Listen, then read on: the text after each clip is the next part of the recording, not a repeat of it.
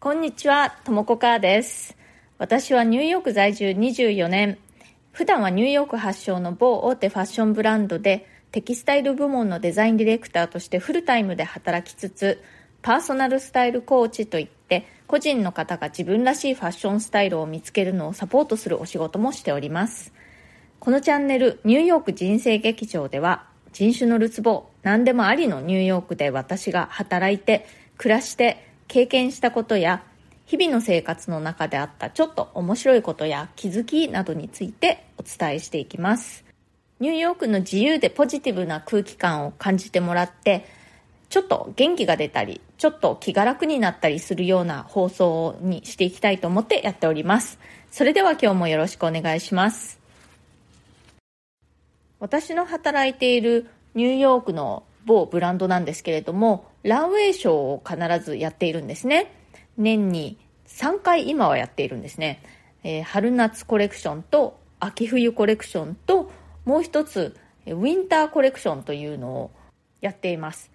でそれでですね、えー、その秋冬コレクションというのが来週に迫ってまして、でそのためにいろいろサンプルとかをね、もう何ヶ月かかけて作ってきたわけなんですけれども、いよいよその最後の大詰めのショーのスタイリング、それからメイクアップ、ショーの音楽の最終打ち合わせ、そういったものが今週始まりました。冒頭でもお話ししましたように、私はテキスタイルデザインとか、まあ、グラフィックデザインとかの責任者をしているわけなんですけれども、もうね、今の段階では私のチームのやるべきことというのは終わっているわけなんですね。まあ、そんな感じなので、ショー直前とはいえ、私はそんなに切羽詰まった感じはないんですね。もうバトンは私終わったぞという感じで。まあでも全然暇とかそういうわけではなくて、もうすでに次のシーズン、そしてさらにその次のシーズン、そういうね、さらに先のシーズンのものを今、どんどんデザインしている段階で、私自身は来週のショーのことよりも、そういったさらに次と、そのさらに次の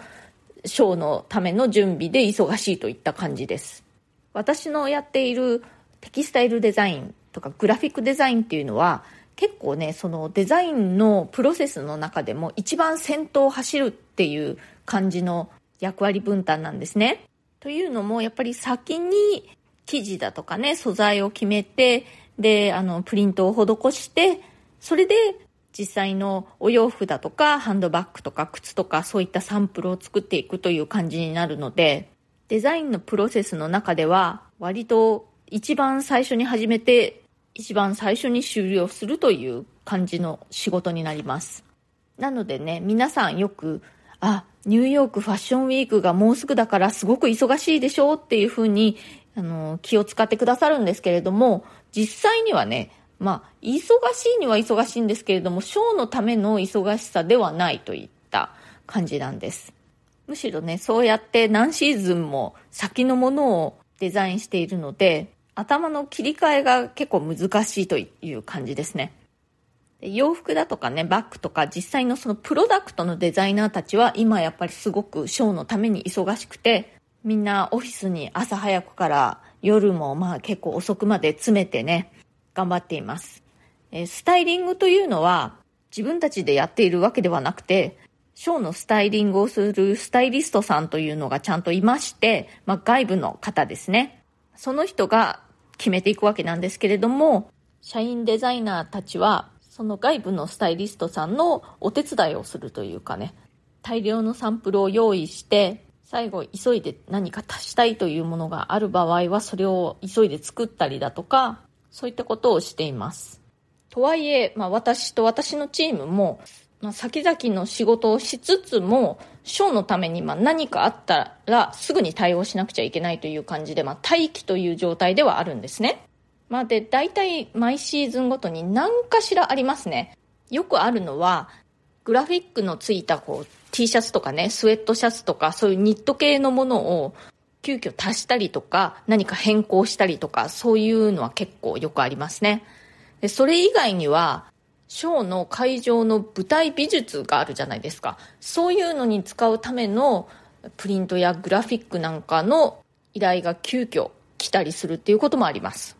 そういったね、ショーのための土壇場の仕事って、いつもやってる仕事とは全然違う変則的なものばっかりなんですね。あとはショーの時間というのはもう完全にね、日時が決まっているものなので、遅れるっていうことが絶対に許されないわけですね。なので、その変則的な仕事を非常に短い時間の中で何とかして、こう、みんなでね、創意工夫をして実現させなければいけないという感じになります。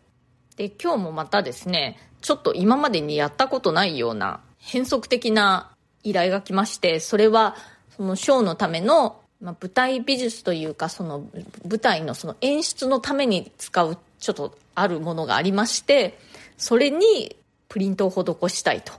でまあ素材的にもちょっとね普段プリントしているものとは全然違う感じのものだしもちろんいつも一緒にしている工場さんとかではない相手と仕事をするわけなんですね。まあ、そんな感じでなかなかちょっとチャレンジングな状況ではあったんですけれども、なんとかできそうな感じになりまして、ちょっとホッとしています。まだまだね、ショーまであと数日あるので、まだね、ちょっとあの、土壇場まで何があるかわからないんですけれども、みんなで知恵を出し合ってね、なんとかするぞという気持ちでおります。まあ、なんとかならなくてもね、最悪別にあの、殺されるわけではない。ファッションなのでね、まあ、誰も死ぬわけではないんですね。そういう境地でやっております。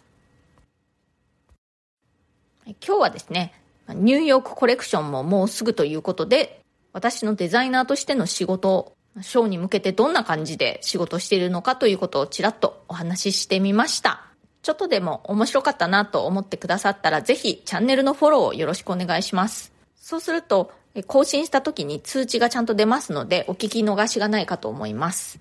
それからこのニューヨーク人生劇場では、質問やリクエスト、相談なども受け付けていますので、コメント欄からでもいいですし、または私のプロフィールのところに質問できるリンクというのを貼っていますので、そちらからでも OK ですので、ぜひあの気軽に送ってください。匿名でも大丈夫ですよ。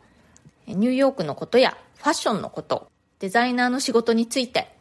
海外で働くこと、海外で暮らすこと、キャリアのこと、キャリアチェンジのこと、などなどですね、え、私に何か聞いてみたいなと思うことがありましたら、ぜひ、気軽に送ってください。お返事はこの放送の中で随時していきたいと思います。今日も最後まで聞いてくださってありがとうございました。